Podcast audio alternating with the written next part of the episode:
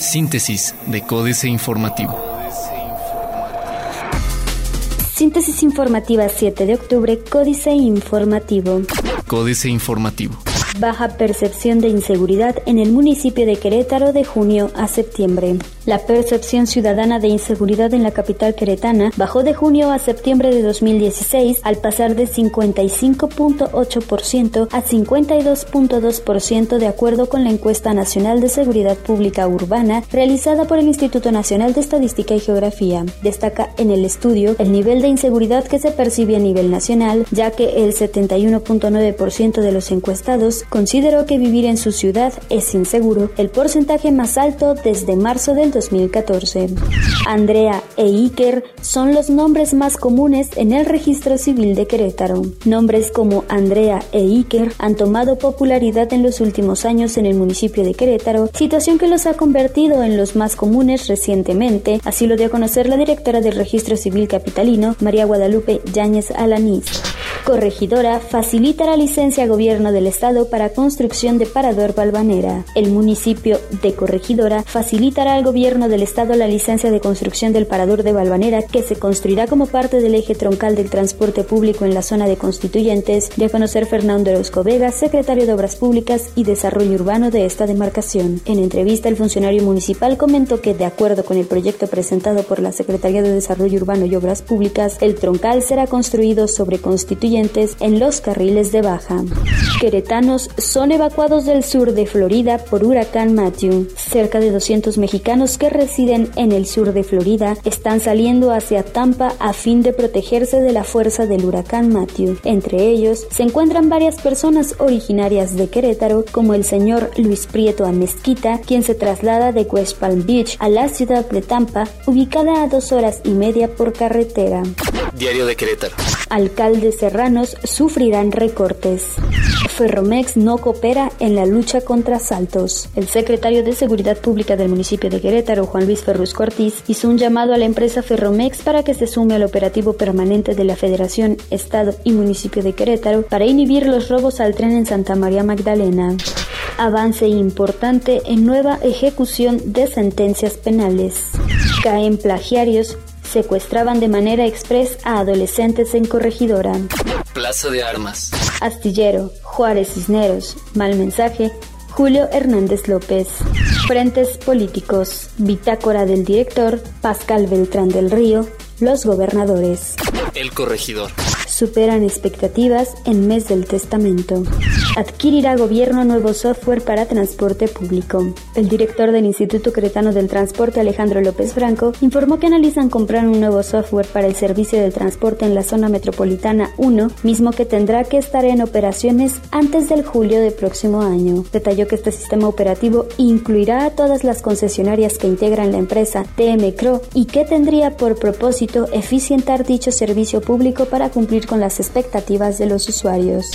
Justifica diputado su improductividad. A un año de actividades, los 25 diputados no han presentado su primer informe. Es el caso del panista Antonio Zapata, que no tiene ninguna iniciativa, así lo confirmó en entrevista, quien se justificó mencionando que lo importante es generar leyes eficaces a pesar del tiempo. Busca PRI que ESFE audite en tiempo real. Noticias. Tribunales electorales empobrecidos. Se impulsa la economía del conocimiento, dice Concitec, a través del fomento de la ciencia y tecnología desde los niveles de educación básica hasta el posgrado, se busca posicionar la economía del conocimiento en el estado de Querétaro, lo que permitirá el desarrollo de aportos tecnológicos para el sector productivo y sociedad en general. Ángel Ramírez Vázquez, director del Concitec, precisó que en espacios de promoción de la investigación, como el Centro de Ingeniería y Desarrollo Industrial, Centro de Tecnología Avanzada, han empezado a exportar tecnología a otros países, lo que contribuye al crecimiento de la economía del conocimiento.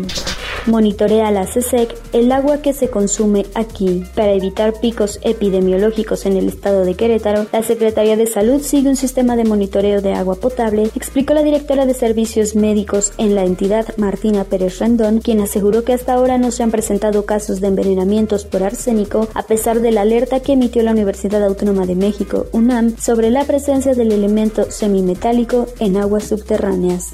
Reforma Encarará gobierno gasto con IEPS, el impuesto especial sobre productos y servicios que se aplica a gasolinas y otros productos será para el gobierno federal su gravamen clave para enfrentar el gasto público, pese a que su recaudación está lejos de ser del tamaño de la que generan el impuesto sobre la renta y el impuesto al valor agregado, el IEPS ha sorprendido hasta el propio gobierno federal por los recursos adicionales que ha generado.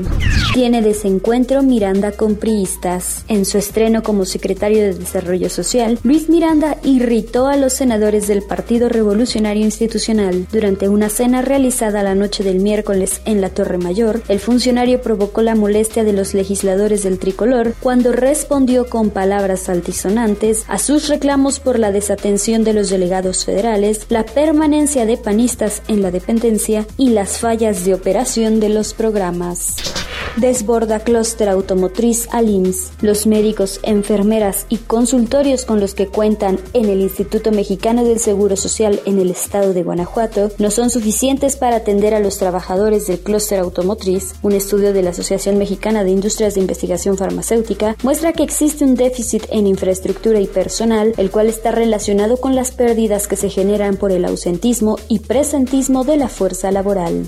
La jornada se desploma 6.8% anual la confianza de mexicanos en la economía, dice INEGI. La confianza de los mexicanos en la economía del país bajó 1.8% durante el pasado septiembre, lo que representa la contracción más importante desde enero de 2013, como reporta el índice de confianza del consumidor elaborado por el Instituto Nacional de Estadística y Geografía. En comparación con la confianza que los consumidores tenían en la economía en septiembre de 2015, la caída fue de 6.8%. Será 2017 un año muy complicado en materia de empleo, advierte Navarrete. Más proteccionismo en Estados Unidos, riesgo económico para México, considera Fitch.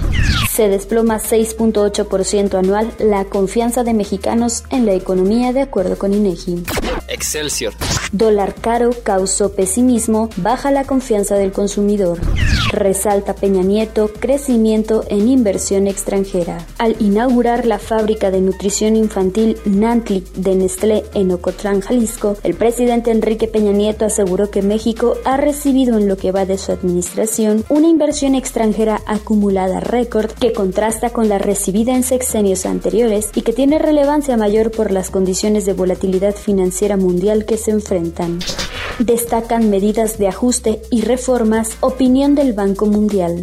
La depreciación del peso ha sido más producto del impacto de algunas declaraciones políticas que tener origen en los fundamentales de la economía de México, afirma el presidente del Banco Mundial, Jim Jong Kim. La volatilidad actual que ha provocado la depreciación de la moneda mexicana disminuirá cuando pasen las elecciones presidenciales en Estados Unidos, porque creo que el tipo de cambio ha estado y bajando más por consideraciones políticas, la elección estadounidense, que sustentado en elementos fundamentales de la economía mexicana, dijo. Reformas detonarán crecimiento de México, dice José Antonio Mid. Internacional. Piden Fondo Monetario Internacional y Banco Mundial actuar por un crecimiento igualitario. Jornada. El Fondo Monetario Internacional y el Banco Mundial abrieron este jueves su reunión semestral con un pedido por acción a todos los países para impulsar el crecimiento igualitario en medio de crecientes cuestionamientos a la globalización y el comercio internacional. Mi mensaje a los miembros del Fondo Monetario Internacional es acción, por favor, dijo la directora gerente del órgano financiero, Christine Lagarde, quien enfatizó que el estancamiento de la economía global deja claro que no es el momento de cerrarle las puertas a la globalización. Países de Alianza del Pacífico reivindican la liberalización comercial en reunión Fondo Monetario Internacional Banco Mundial. Presidente colombiano Juan Manuel Santos gana el Premio Nobel de la Paz 2016. América Economía. El presidente de Colombia, Juan Manuel Santos, ganó este viernes el Premio Nobel de la Paz 2016 por el acuerdo de paz que negoció con la guerrilla de las FARC, pese a que los colombianos rechazaron el pacto en un plebiscito realizado el fin de semana. Santos ha prometido que revivirá el plan de paz, cuya ratificación fue rechazada por un leve margen. El premio también debería ser visto como un tributo a los colombianos, declaró la presidenta presidenta del comité del Nobel Cassie Kuhlman Five al anunciar el premio. Otros medios. Zuckerberg tiene nuevas gafas VR Oculus Connect 3 Excelsior. Uno de los objetivos que se ha planteado Oculus para los próximos años es desarrollar una nueva categoría de gafas de realidad virtual VR que sean portátiles con una calidad de imagen que no requieran cables y que sean asequibles. Durante la conferencia Oculus Connect 3, Mark Zuckerberg, fundador de Facebook y también dueño de Oculus, fue el encargado de presentar la visión que tienen para los próximos años. Huawei busca a millennials, llega el smartphone Honor 8. Llega Uber Eats a la Ciudad de México. ¿Por qué es imposible vivir más allá de los 125 años? Financieras. Dinero, izquierda moderna, del puño en alto a la mano estirada, Enrique Galván Ochoa. Algunos personajes del perredismo capitalino que días antes festejaban a Roger Waters cuando pedía la renuncia del presidente Peña Nieto, mientras la gente coreaba todo género de insultos confortablemente instalados dichos perredistas con servicio de vianda y bebidas en los edificios que tienen vista hacia el Zócalo, ayer cambiaron de talante e hicieron una marcha a los pinos, ya no celebrando las puntadas de Waters, tampoco con el puño en alto sino con la mano izquierda, la moderna por supuesto, estirada pidiendo más dinero porque el secretario de Hacienda José Antonio Mid les advirtió que el recorte presupuestal debe ser parejo. México S.A. Rosa, todo color rosa, Carlos Fernández Vega. Se entiende que un funcionario de alto nivel y responsabilidad lance entusiastas mensajes sobre la situación del país, que anime a propios y extraños en su intento por inyectar ánimo y enviar buenas vibras. Comprensible, pues, pero de allí a negar la realidad y ver todo color de rosa, existe una distancia abismal. Tal fue la actitud del secretario de Hacienda José Antonio Meade durante su entrevista con La Jornada, Roberto González Amador, a lo largo de la cual se animó a sostener tajantemente que México no está ni cerca de una crisis. Capitanes. José Luis Montiel, el capitán de Renault México, quiere consolidarse entre las pymes y emprendedores. La firma busca aumentar sus ventas con un modelo de arrendamiento cuyas rentas mensuales sean deducibles hasta 100%. A septiembre registran un crecimiento acumulado en unidades de 30%. Políticas. Astillero, Juárez Cisneros, mal mensaje, Julio Hernández López. Es un mal signo político de que Enrique Peña Nieto haya designado subsecretario de Gobernación a un exgobernador de Guerrero que por historia, práctica y relaciones atenderá los asuntos delicados del país desde una visión anquilosada y complicitaria, para sustituir a su amigo y compadre Luis Miranda Nava, a quien envió a la Secretaría de Desarrollo Social, el titular de Los Pinos designó a René Juárez Cisneros, un representante del priismo clásico que será garante de que sean intocados los intereses de Ángel Aguirre Rivero y de Rubén Figueroa Alcocer, justamente cuando crece la exigencia de que la investigación sobre el caso de los 43 normalistas desaparecidos llegue al municipio de Huitzuco de Figueroa.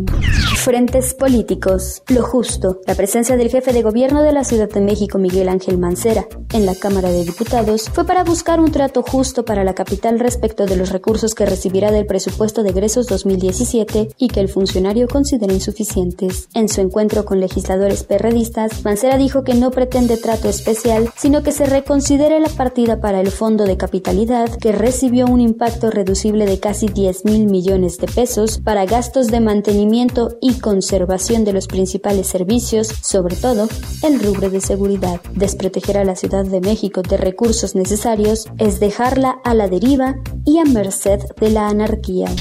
Bitácora del director Pascal Beltrán del Río, Los Gobernadores. Dos de los últimos tres presidentes de la República han pasado de ser gobernadores a alzarse con la candidatura de su partido a Los Pinos. Hasta 1994, la ruta para llegar a la presidencia era la del gabinete federal. Entre 1958 y 1994, siete hombres llegaron de manera consecutiva a Los Pinos sin necesidad de haber pisado antes un palacio de gobierno estatal.